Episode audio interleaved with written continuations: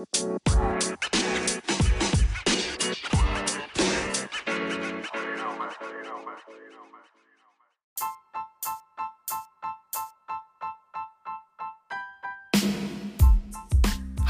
und herzlich willkommen, Freunde des Arbeitsrechts. Es ist wieder Podcast-Zeit und ich begrüße dich zu meinem Podcast Einfach Recht.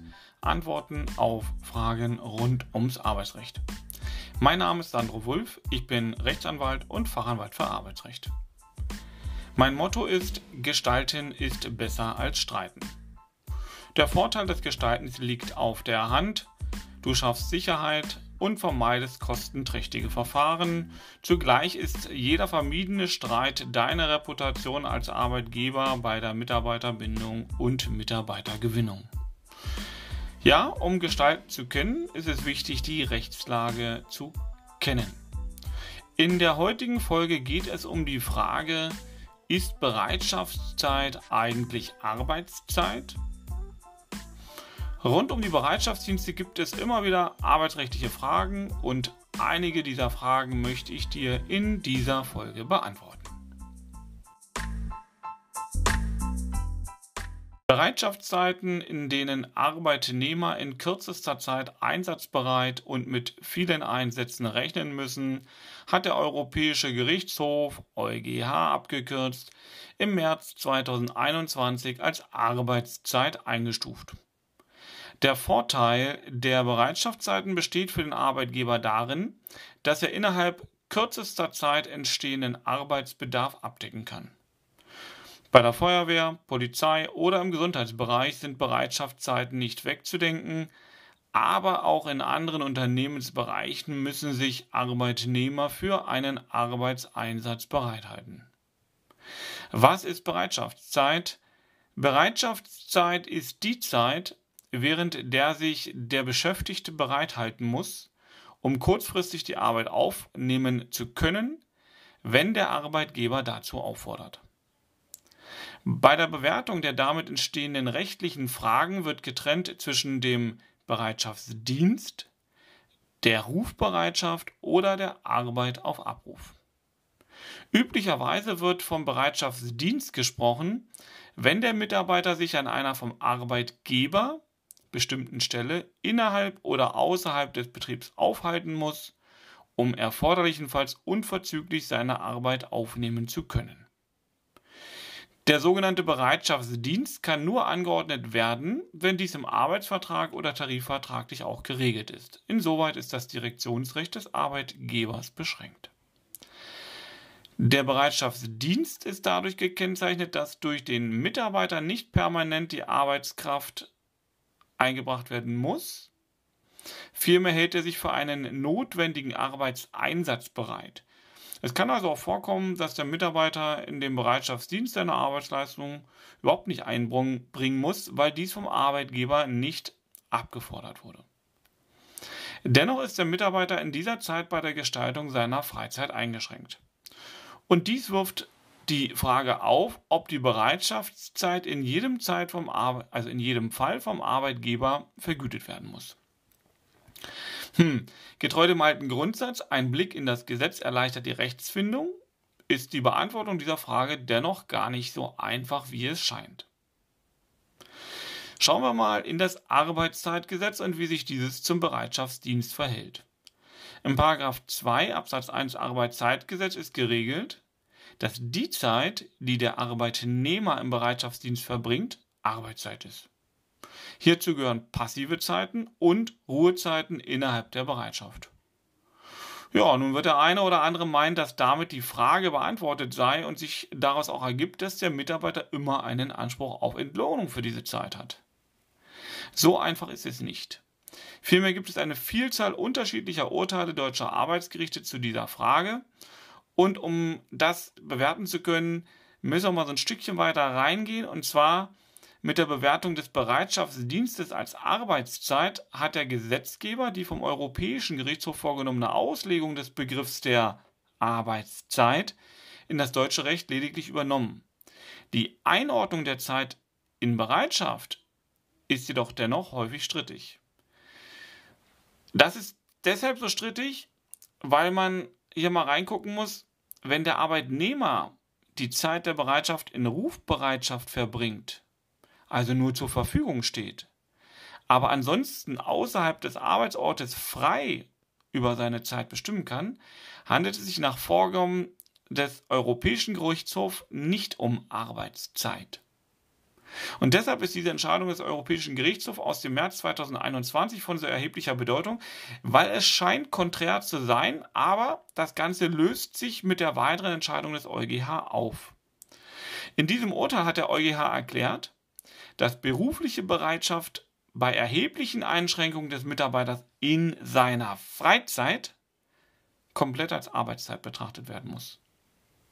Ja, wann liegt aber eine solche erhebliche Einschränkung des Mitarbeiters in seiner Freizeit vor? Dem Fall, den der EuGH zu entscheiden hatte, lagen folgende Tatsachen zugrunde. Ein Feuerwehrbeamter aus Offenbach musste während seiner Bereitschaft zwar nicht in der Dienststelle sein, er musste aber binnen 20 Minuten einsatzbereit an einer bestimmten Stelle an der Stadtgrenze erscheinen. Ja, und der EuGH sah in dieser zeitlichen und örtlichen Vorgabe durch den Arbeitgeber eine solche erhebliche Einschränkung des Mitarbeiters in der Gestaltung seiner Freizeit. Der EuGH hat zunächst klargestellt, dass der Bereitschaft eines Arbeitnehmers entweder als Arbeitszeit oder als Ruhezeit einzustufen ist, da beide Begriffe einander ausschließen. Ja? Wenn der Mitarbeiter in der Zeit des Bereitschaftsdienstes nicht tätig wird, bedeutet dies nicht immer zwingend, dass die Zeit als Ruhezeit zu werten ist. Einen erheblichen Eingriff in die Gestaltung der Freizeit hat der EuGH in einer anderen Entscheidung schon dann gesehen, wenn durch den Arbeitgeber angeordnet wurde oder wird, dass der Mitarbeiter während des Bereitschaftsdienstes innerhalb von acht Minuten am Arbeitsort erscheinen muss. In einem solchen Fall ist der gesamte Bereitschaftsdienst dann Arbeitszeit, weil eben der Mitarbeiter nicht frei in der Gestaltung seiner Freizeit ist. Er ist hier also erheblich eingeschränkt. Ja, und mit der neuen aktuellen von mir benannten europäischen oder Entscheidung des Europäischen Gerichtshofs hat dieser dieses Zeitfenster nun auf 20 Minuten erweitert. Ja, das heißt also auch, wenn der Arbeitnehmer innerhalb von 20 Minuten an dem vom Arbeitgeber vorgegebenen Arbeitsort erscheinen muss, dann ist das eine so erhebliche Einschränkung der Freizeit, dass dies dazu führt, dass die gesamte Zeit des Bereitschaftsdienstes als Arbeitszeit gewertet wird. Ja, und umgekehrt bedeutet dies, wenn es keine solchen erheblichen objektiven Beeinträchtigungen gibt, also zum Beispiel das Zeitfenster bis zur Arbeitsaufnahme 60 Minuten betragen würde, die Zeit, die der Mitarbeiter also nicht seine Arbeitskraft einbringen muss, auch nicht als Arbeitszeit zu werten ist. Weitere Kriterien, die hier vom EuGH noch benannt worden sind in der Entscheidung und die darüber entscheiden, wann Bereitschaftszeiten Arbeitszeiten sein könnten, bestehen in der Häufigkeit der zu erwartenden Einsätze, also hat der Arbeitnehmer grundsätzlich viele Einsätze zu erwarten, ist dies ein klares Indiz für eine Einordnung als Arbeitszeit. In solchen Fällen hat der Arbeitnehmer keinen Spielraum, seine Freizeit kann er also nicht planen. Ja, mit diesen Kriterien lässt sich der Bewertungsspielraum, was während der Bereitschaftszeit Ruhezeit oder Arbeitszeit ist, meine ich doch näher eingrenzen und damit auch eine verlässlichere rechtliche Bewertung erreichen. Da will ich aber jetzt gar nicht enden, denn zugleich stellt sich doch immer noch die Frage, ja gut, nun ist das Arbeitszeit, aber, und unter dieser Überschrift könnte das Ganze stehen, Arbeitszeit ist nicht gleich Vergütung. Denn allein die Bewertung als Arbeitszeit bedeutet noch nicht, dass diese Zeit mit dem durchschnittlichen Stundenlohn vergütet wird, der sich aus der monatlichen Vergütung des Arbeitgebers ergeben könnte. Bereitschaftszeit ist zwar Arbeitszeit im, Sinne, im Sinne der gesetzlichen Bestimmungen, daraus folgt aber noch keine bestimmte Vergütungspflicht. Die Frage der Vergütung des Bereitschaftsdienstes ist von dessen gesetzlicher Bewertung nämlich grundsätzlich unabhängig. In Tarif- und Arbeitsverträgen kann der Bereitschaftsdienst daher geringer vergütet werden als Arbeitsleistungen im Rahmen von Vollarbeitszeit.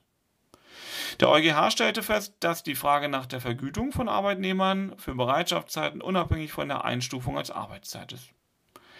Es ist danach durchaus zulässig, dass aufgrund von innerstaatlichen Rechtsvorschriften oder einer Entscheidung des Arbeitgebers eine unterschiedliche Vergütung geleistet wird für Zeiten, in denen tatsächliche Arbeitsleistungen erbracht werden und Zeiten, in denen keine tatsächliche Arbeit geleistet wird. Entscheidend ist allein, dass die gesamten Zeiten, die der Arbeitszeit nach den ausgeführten Kriterien zugeordnet werden, die Stundensätze nach dem Mindestlohngesetz nicht unterschreiten. Ob die in den Bereitschaftsdienst eingebrachte Arbeitszeit durch die Vergütung des Arbeitgebers ordnungsgemäß abgegolten wurde, ist somit immer eine Frage des Einzelfalls. Eine solche Einzelfallbetrachtung war Gegenstand von zwei arbeitsgerichtlichen Verfahren, die ich durch die arbeitsgerichtlichen Instanzen bis zum Bundesarbeitsgericht geführt habe. Das Arbeitsgericht Stendal vertrat die Auffassung, dass die erheblichen Bereitschaftszeiten der Mitarbeiter beim Landkreis Stendal auf der Rettungswache keine Bereitschaftszeiten sind. Das Landesarbeitsgericht Sachsen-Anhalt sah dies ganz anders und sprach meinen Mandanten Stunden im Wert von bis zu 30.000 Euro zu. Das Bundesarbeitsgericht wurde angerufen und hat im Ergebnis unsere Rechtsauffassung mitgetragen und damit die bestehende Rechtsprechung zu dieser Rechtsfrage geändert. Ja, das Verfahren endete dann in der Form, wie es dann so häufig ist, wenn der Arbeitgeber merkt, dass hier durch das Gericht eine Regel festgeschrieben wird, die er vielleicht nicht so ganz für seine Mitarbeiter im Unternehmen braucht. Ähm, das endete dann durch einen Vergleich und die überwiegenden äh, Stunden wurden ausgezahlt, die äh, während der Bereitschaftsdienste durch die Mitarbeiter geleistet wurden. Es gilt aber auch eine Besonderheit im öffentlichen Dienst. Im öffentlichen Dienst gibt es seit 2004 eine sogenannte Tariföffnungsklausel, die es den Tarif- und Betriebspartnern bei dem regelmäßigen Vorliegen von Bereitschaftsdiensten erlaubt, die Arbeitszeit ohne Ausgleich auf über acht Stunden werktäglich zu verlängern.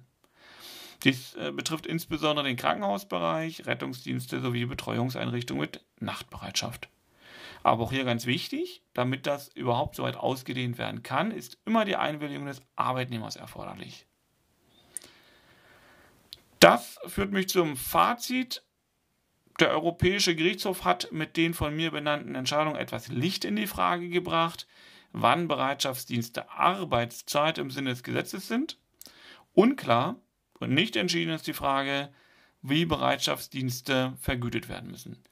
Hier hat der EuGH immer auf die nationale Regelung verwiesen. Das hat er sowohl bei Anfragen aus Belgien gemacht als auch aus Deutschland. Das Bundesarbeitsgericht hat in diesem Zusammenhang mit seinem Urteil vom 29.06.2016 entschieden, dass für Bereitschaftsdienste, die als Arbeitszeit zu werten sind, der Mindestlohn gezahlt werden muss. Etwas anderes gilt nur dann, wenn dies individualvertraglich oder tarifvertraglich vereinbart wurde. Ja, und so kann es im Ergebnis zu unterschiedlichen Vergütungen der Arbeitszeit beim Mitarbeiter kommen. Hier hilft nur individuell der Blick in den Arbeitsvertrag, Tarifvertrag und ganz klar in Verbindung mit den gesetzlichen Regelungen.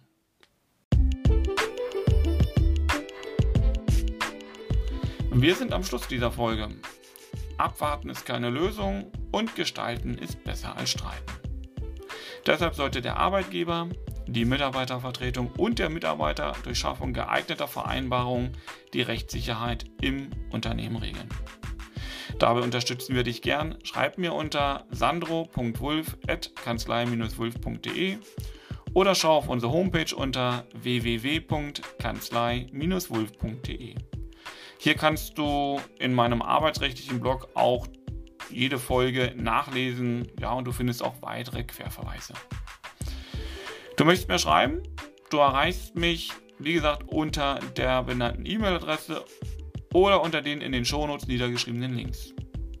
Du kannst anderen Menschen und mir helfen, wenn du diesen Podcast teilst und bei iTunes bewertest. Damit erreiche ich noch mehr Menschen mit meinen Tipps. Ich danke dir. Wir hören uns nächste Woche. Abonniere dazu diesen Podcast und du bekommst automatisch die nächste Folge ausgeliefert, wenn es dann wieder heißt. Herzlich willkommen zu meinem Podcast Einfach Recht Antworten auf Fragen rund ums Arbeitsrecht. Bis dahin, dein Sandro Wulf, Fachanwalt und Experte in den Fragen rund ums Arbeitsrecht.